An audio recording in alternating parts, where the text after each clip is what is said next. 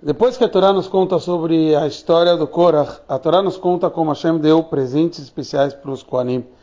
E Urashi nos traz como um exemplo de um rei, de que alguém falou mal de um amigo, o rei ele mostra como ele, ele dá força para essa pessoa. Então assim, Hashem queria dar os presentes para os Kohanim que o Korach tinha ido contra.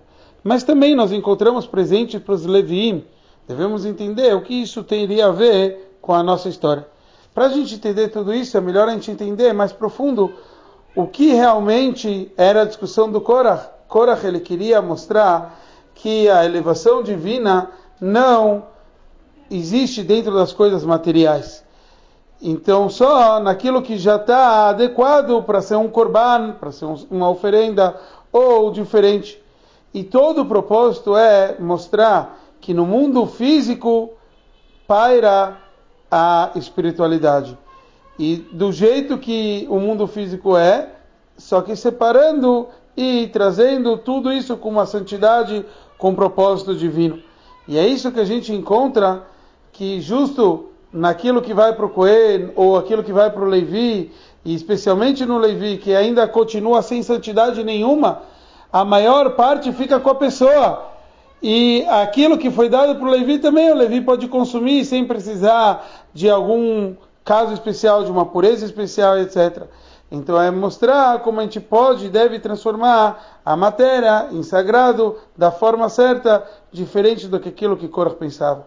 Isso também tem a ver com Gimel Tamas.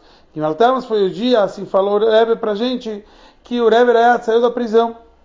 E a gente vê como Rebbe Rayatz explica isso numa Sikha, ele compara, ele traz o versículo Iavai Elokeinu Imanu, que Hashem esteja conosco, e aliás veino, vealicheino, não nos deixe, não nos abandone, como ele teve com nossos antepassados.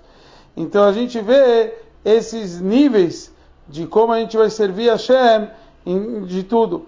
Existe o conceito Hashem Elokeinu, quando está revelado a, a revelação divina. Existe Hashem Elokeinu Imano, Hashem conosco. Quer dizer alguma coisa já conectado ao divino. Aliás, veio, velicheino, não nos deixe, não nos abandone.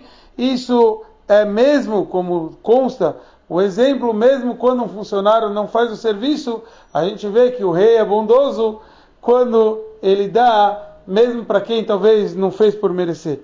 Então aqui a gente vê que Hashem se encontra conosco em todos os nossos caminhos, que é assim a gente possa ver com a vinda de Mashiach em breve, Bezrat Hashem.